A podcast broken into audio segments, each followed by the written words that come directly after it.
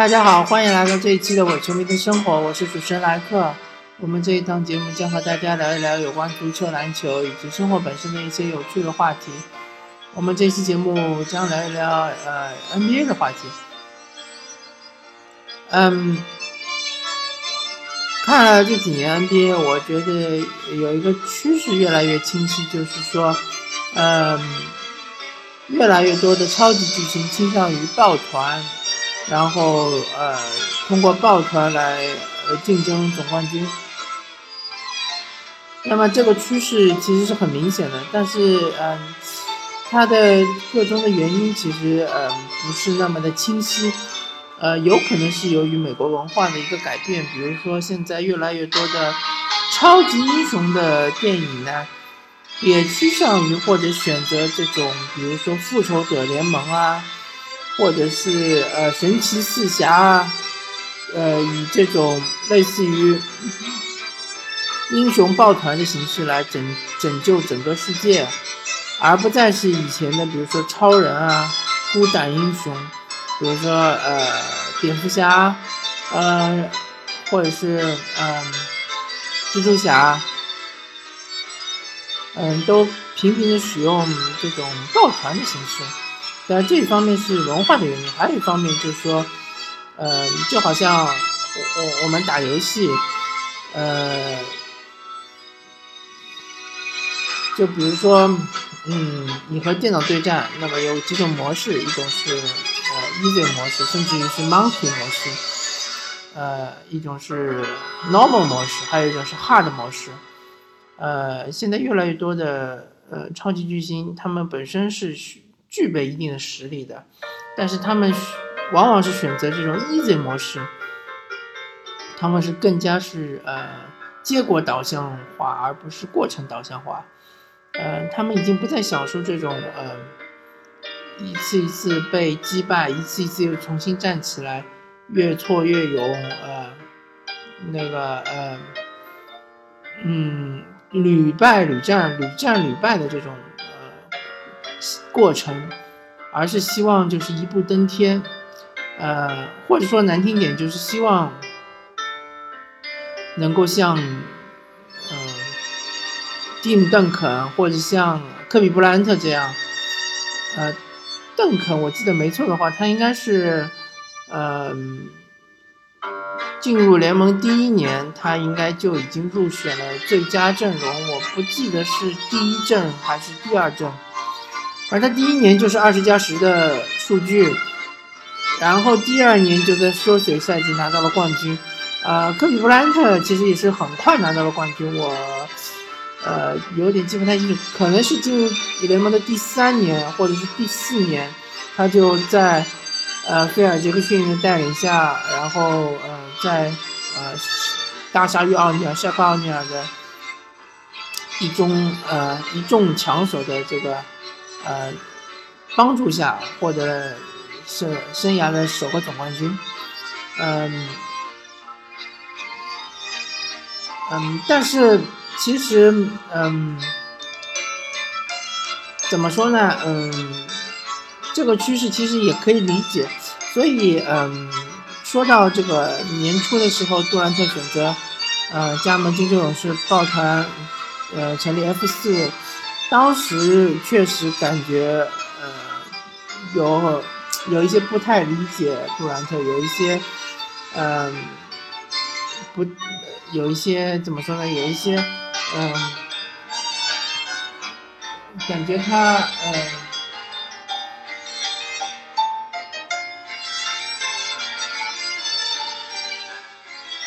嗯，有一些不值得，但是，嗯。现在回过头来看一下，这个趋势其实确实是很明显的，呃，尤其是比如说，呃，我们看一下最近的，嗯，获得总冠军的一些球队，真正单核的其实没有几支，比如说，嗯，就拿金州勇士，他绝对是说库里、呃，汤普森和格追梦格林三者是缺一不可的。嗯，甚至你当时你要把当时的功劳还要归功到，呃，比如说博古特啊，比如说巴恩斯啊，呃，他们是一个有机的整体，呃，你我不不认为当时获得总冠军是库里单核带带队的结果。那然后比如说呃骑士，那他本身他就已经承认他们是呃三巨头，那没问题。那比如说呃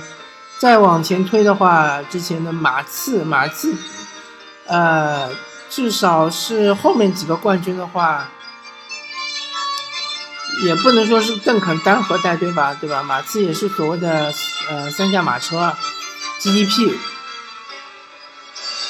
呃以及后面的莱昂纳德，那么就是说马刺肯定不是呃单核，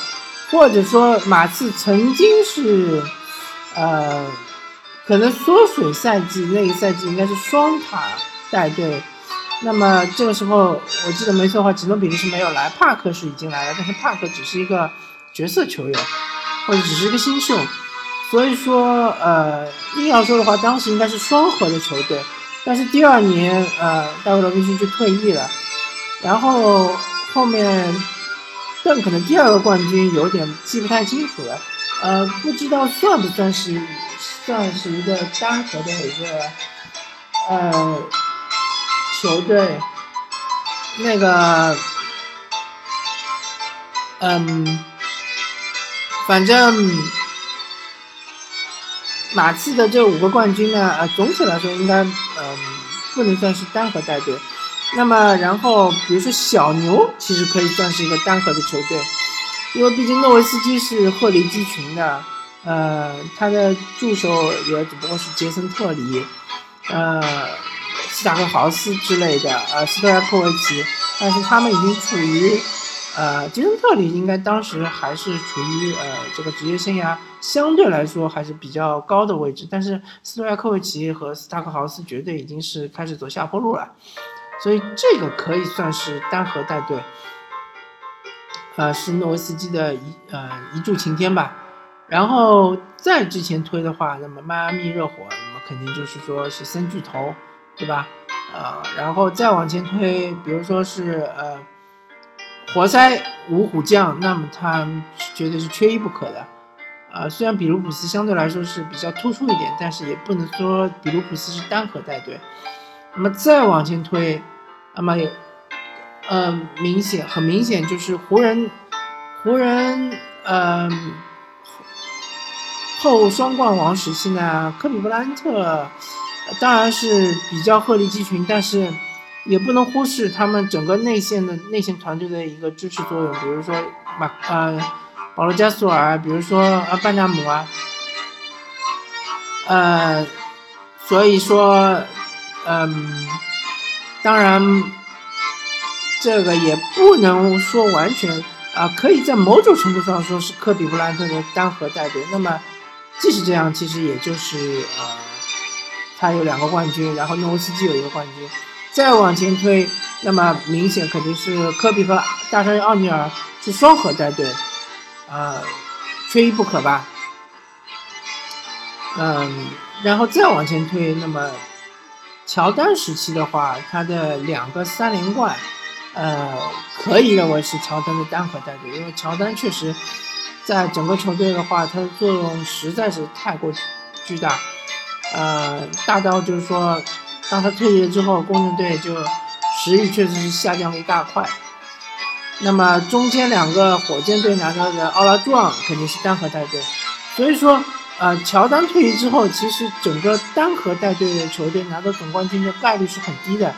一共满打满算只拿到三个总冠军。但是我们知道，乔丹是九八年退役的，九八年到现在几乎已经是二十年过去了，只有三个总冠军是。单核带队的，所以这就呃更好理解为什么那些呃球星他们更倾向于抱团，因为他们认为单核带队是一个 hard 模式，呃是很难获得总冠军的。